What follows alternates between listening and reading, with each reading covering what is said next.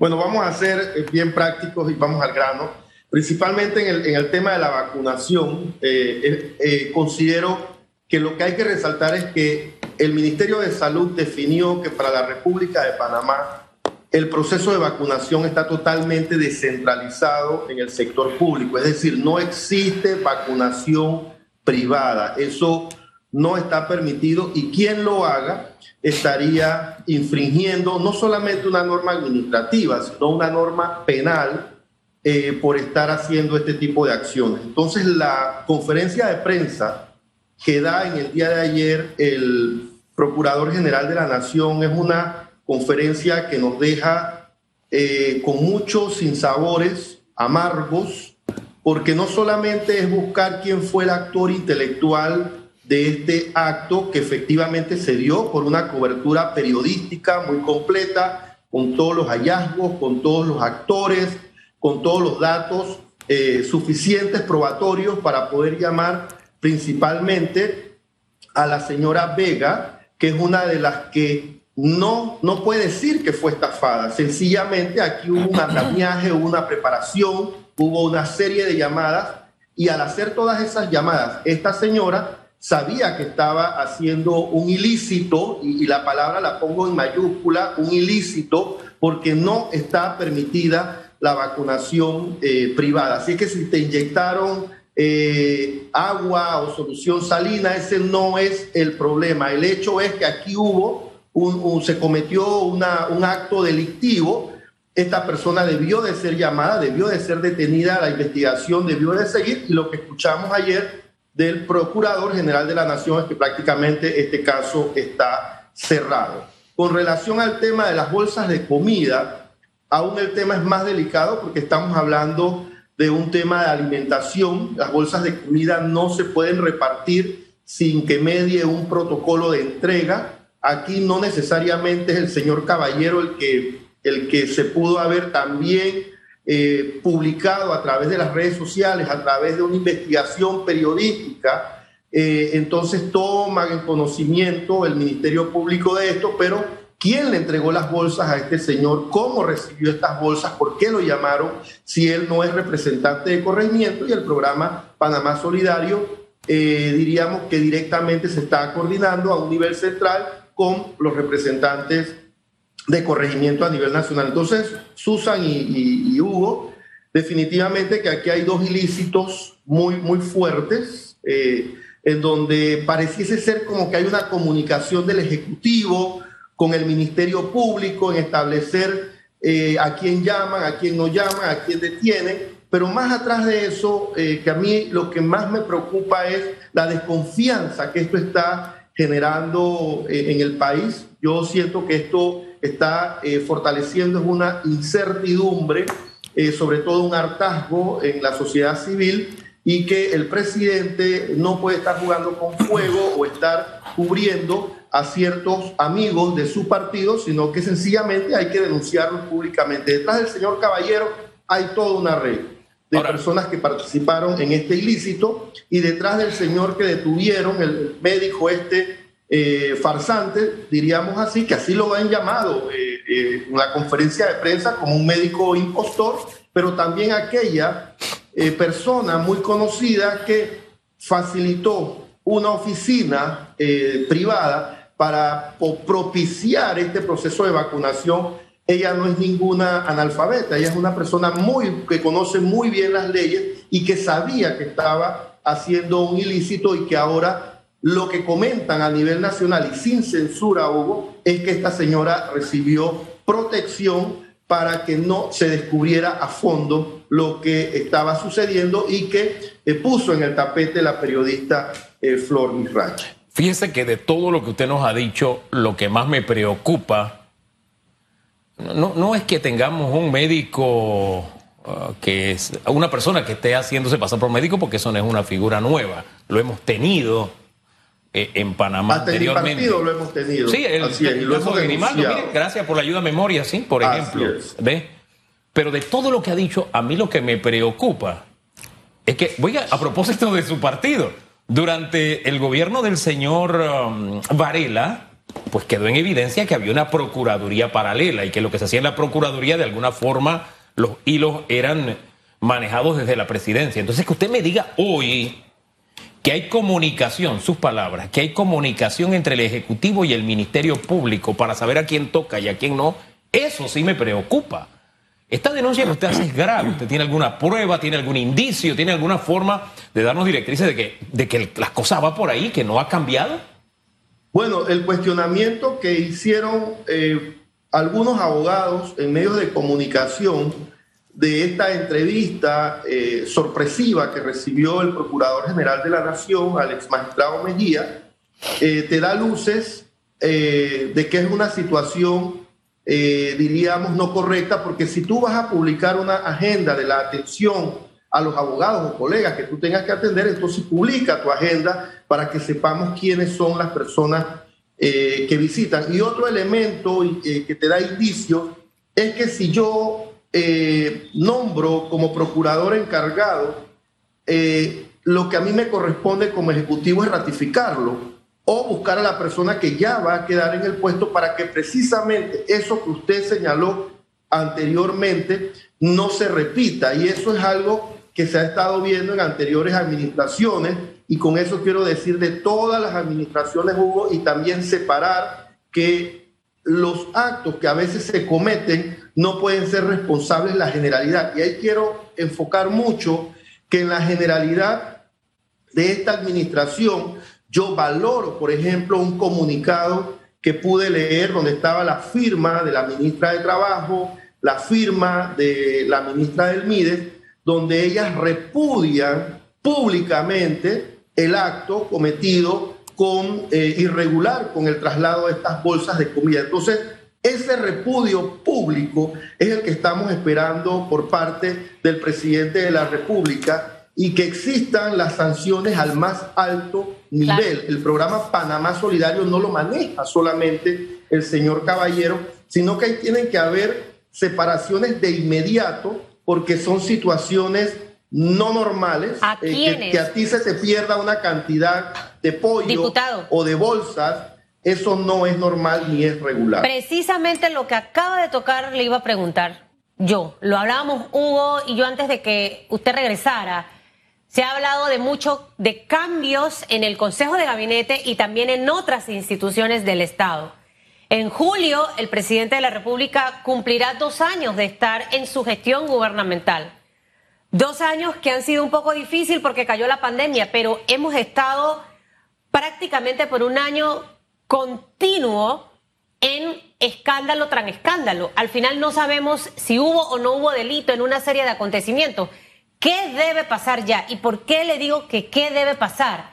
Porque al inicio le comentaba que la confianza del país, ahorita mismo si nosotros hacemos un estudio, nos vamos a encontrar que la gente está muy decepcionada, es frustrada, eh, siente mucha desconfianza, eh, ha perdido la credibilidad en todos los partidos políticos, no solo incluiría al PRD, me atrevería a incluirlos básicamente a todos. Y este efecto que yo le estoy narrando es lo que hemos visto en muchos de nuestros países hermanos, que hoy por hoy por eso vemos a otros líderes ocupar los puestos de presidente de la República, precisamente por ese desgaste político. ¿Qué, ¿Qué, debe pasar? ¿Qué debe ocurrir? Ese cambio, a su juicio, debe darse dónde y cuándo. ¿En qué figuras? Bueno, yo considero que debe haber cambios de inmediatos. Eh, por ejemplo, el Ministerio de Economía y Finanzas debería de replantearse un poco su estrategia y quiero enfocar mucho esto eh, sobre el enfoque también de la empresa privada. La empresa privada ha estado exigiendo eh, la reactivación económica y en este momento, en vez de estar discutiendo quién se robó unas bolsas de comida, que fue un hecho cierto, o quiénes estuvieron detrás de una vacunación clandestina, son hechos bochornosos, vergonzosos, que no ayudan en nada al país, deberíamos estar discutiendo cómo apoyamos a la empresa privada para generar más empleos. Son más de 300 mil empleos que se perdieron del 2020 a la fecha. Hay una contracción, Susan, de 600 millones de dólares mensuales en el consumo de todos los panameños. Entonces, Allí deberíamos estar enfocados. Ministerio y yo Economía. le pediría al presidente que enfoque cambios o fortalezca el Ministerio de Economía y Finanzas ¿Qué para otro ministerio? proyectar esta reactivación económica. ¿Qué otro ministerio aparte de Economías y Finanzas o qué otra institución del presidente Laurentino Cortizo debe hacer cambios ya? Bueno, yo considero igual eh, el ministerio. Hay un tema con la reactivación de la línea 3 del metro. ¿Por qué no se ha iniciado esta construcción si te puede generar 10 mil, 15 mil empleos? Ahí hay un punto que debe de ser replanteado en, la gerencia de esta institución. De igual manera, eh, yo considero que tiene que también haber un replanteamiento en la manera de comunicarse del Ministerio de Comercio e Industrias. Ahí ha existido un tema en energía, en minería eh, y, en, y en puertos. No puede ser que el Ministerio de Comercio e Industrias no nos no vea que Panamá es un país competitivo cuando deberíamos de estar. Teniendo, tenemos el mejor canal del mundo, la mejor conectividad del mundo, que te genera al país, al Estado, le da 1.700 millones de dólares anuales. Entonces, ¿por qué nosotros no fortalecemos nuestra estrategia portuaria competitiva por nuestra posición con un canal ampliado y vemos a un ministro de Comercio con la intención, con la AMP, de renovarle la concesión a PPC cuando objetivamente no hemos recibido los dividendos que corresponden. Recientemente se hace un proyecto eh, donde se le da generador a Gatún la eh, generación de energía prácticamente a través de un monopolio y que saca del mercado a otros agentes, que esto en el tiempo se va a traducir en mayor eh, alza de la energía hacia el consumidor final. Y para la cerecita del pastel, acaban de eh, decretar eh, o, establecer un decreto, el decreto 89 del 12 de mayo del 2021, donde le amplían la reserva minera de lo que antes se llamaba petaquilla de 600 hectáreas Susan a 25 mil hectáreas.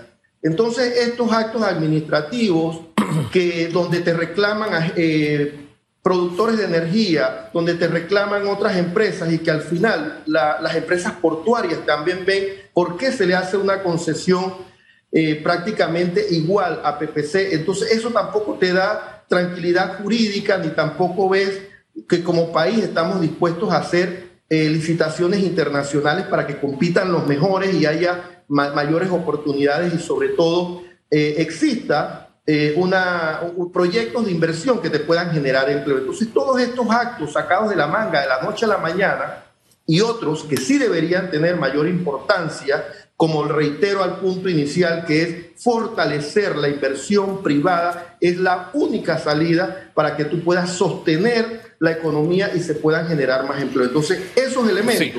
se está perdiendo la confianza y la credibilidad. Y Me eso llama- me preocupa mucho, Susan, hacia el primero de julio, que no se hagan los cambios que el país requiere en este momento. Me llama la atención que al plantearle cambios, usted habla de eh, reforzar o cambiar políticas, estrategias, comunicación, pero no habla de cambios de figuras. Las figuras deben seguir. Te hablo del Ministerio de Economía y Finanzas. Para mí esa es una eh, figura clave que debe de ser replanteada. Yo al ministro Alexander lo respeto mucho por su trayectoria, pero hay algo que hace falta en ese equipo de trabajo o que el presidente no le está dando la verdadera independencia, porque si tú ves al ministro Alexander, mira, yo voy a ser muy franco, co- compara el gobierno del presidente Torrijos, que fue el- la última administración PRD, con este gobierno, tú te das cuenta que en este gobierno hay un poco de chambones. Entonces, en el gobierno del presidente Torrijos, yo soy panameñista, no voy a echar flores,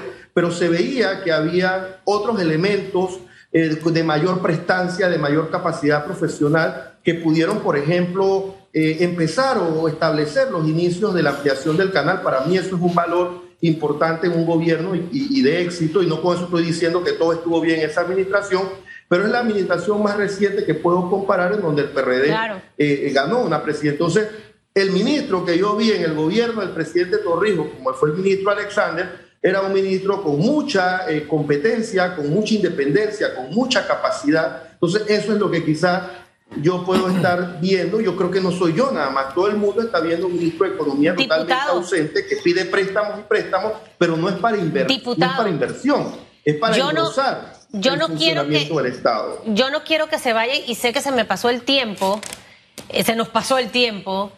Eh, y ya me habló del Ministerio de Economía y Finanzas, me habló por encima del Ministerio de Comercio, me habló por encima del tema del metro.